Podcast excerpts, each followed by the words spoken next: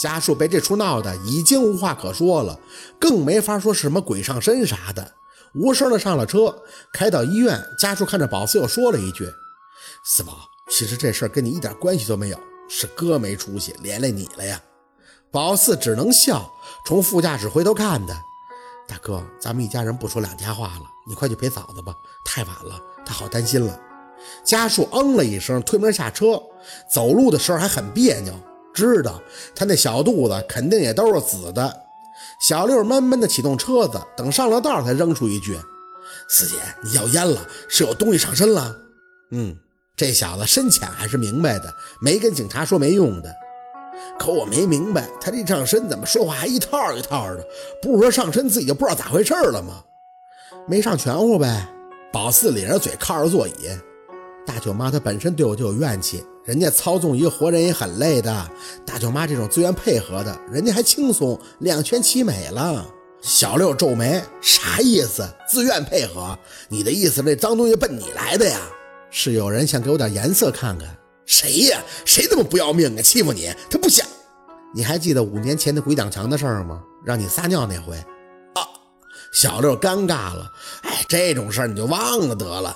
倒是想忘了呀，可偏偏就是有人总出来找找存在感。总之就是搞出鬼挡墙的那个人，算是我的宿，哎，老对手吧。宝四发现这宿敌还真挺多的。那现在去哪儿找他？哎呀，小六一使劲，这嘴角又疼的抽了抽，总不能由他胡来呀。宝四没吭声。车子进了小区以后，打了一下这个楼。周峰的这路子有些太过简单直接了。过了五年，他就是打听温琪，应该知道宝四什么样了。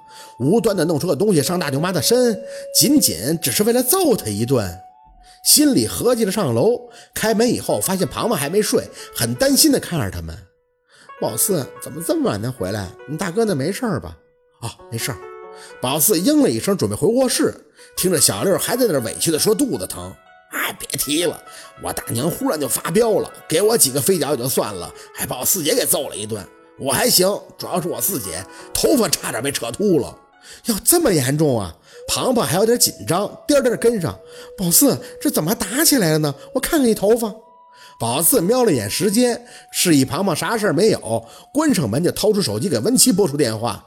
他那种夜猫子，这个点是不会睡的。果然，电话两声的接起来了，还有些闹腾。喂，就说他控制不住在游戏人间嘛。宝四站在窗边，你找个安静点地儿接电话。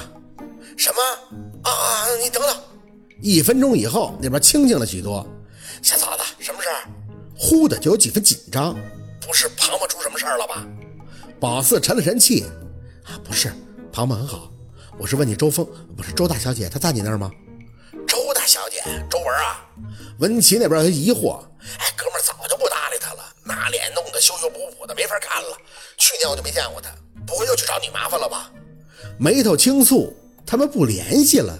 随即一想想就通了，就算不联系，周峰的想知道温琪的事儿也简单。先且别说他爹是温琪那半个圈里的人了，这年头花点钱什么搞不定啊？嗯，他来找我了，还弄出了一些恶心人的事儿。樊丽那孩子没了，就是他给出的主意，往庞庞身上讹的。那娘们儿，温琪语气虽狠，却也透着一丝无可奈何。哎，从我不管他以后，他就从来没来过我这儿了。我想他也是到处跑，他那臭脾气总惹事儿，丧家之犬一样。我爸也管不了他。不过我想他应该不敢对你怎么样了呀，有陆二在，除非他是不想活了。他那脸一直就没弄好吗？哼。弄回先前六成，哥们儿也愿意当个大妞养着他。可是越弄越见不得人，我打在他身上多少钱呀？算了，别提了，小角色蹦跶不起来的。樊丽那事儿过去了，你没事吧？他没在你那整出什么事儿吧？找人吓唬我来着，他肯定就在滨城，对你的情况也都了解，只不过是在暗处。成，那我找找他。这这活腻歪了，还找你麻烦，不知道自己怎么弄对对对了，那个庞庞怎么样了？宝四回头看了一眼房门，他跟小六聊天的声音还若有若无的传进来。啊，挺好的，伤什么的恢复的怎么样了？六七成了，不会留疤的。文琪在那边清了一下喉咙，用不我去看看他呀？怎么说我都，亲爱的，你怎么么接个电话接那么长时间呀？人家好无聊的。那边传出了女声，温琪敷衍了两嘴，打发走了，又对着宝子说着：“哪天我过去看看他吧，算是我对他。”不用，庞庞说了，他最后悔的一件事就是喜欢你那么多年。之前啊，他有两个同事都在追他，现在对他也特别关心。刚才我回来的时候，还发现客厅多了一束玫瑰呢，就是他那同事让人送过来的。可是庞庞自己不太喜欢，一直拒绝来着。过段时间啊，他就要上班了，都挺好的，你不用担心了。温琪声音在那边顿了顿，半晌才应道：“哦哦，啊，那那行，啊不需要我就不去看了。那周文的事儿放我身上吧，你早点休息啊。”宝四用力的捕捉，直到从他的语气中抓到了那么一丢丢失落，才算是心满意足的应了一声：“嗯，好。”感觉自己很幼稚，可是控制不住。不是不疼吗？那就扎着你。不疼多没意思。放下手机，想起周峰的那张脸，脸应该是他唯一能引以为豪的吧？多性感柔媚呀！可是毁了，还是因为他。这恨意又压抑了这么多年，反反复复的修补，反反复复的失望，是打一顿就能解决的？宝四觉得有些棘手，忍着疼再次打开卧室的门。庞庞还在客厅跟小六说话，看向宝四的时候，还是满眼的担心。宝四，你让我看看头发。小六说你们进派出所了，这都是小事儿。宝四走上前，扯着他的手。庞庞，最近一段时间呢，你要吃什么就跟我说，我给你买回来，或者让小六给你送。自己不要随便出门，更不要给陌生人开门，谁叫也不能开，能做到吗？庞庞被宝四哄孩子的语气弄得不解。我这样也不能出门啊，谁一看我不得吓着啊？宝四，你怎么了？